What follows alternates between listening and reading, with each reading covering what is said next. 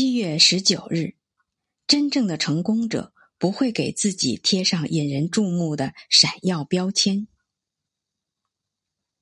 就像泡沫易碎，转瞬即逝。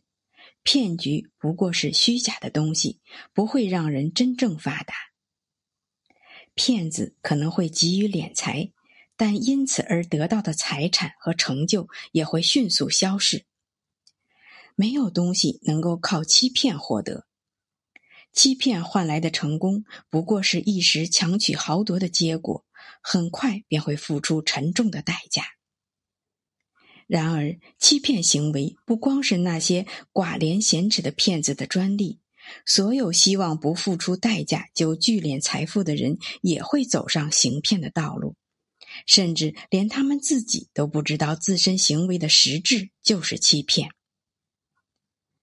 那些不努力工作、急于靠阴谋诡计赚钱之流，就是在行欺诈之事。在精神上，他们与小偷和诈骗犯极为相似。他们受到这类人的影响，而且迟早也会被这类人抢走他们的财富。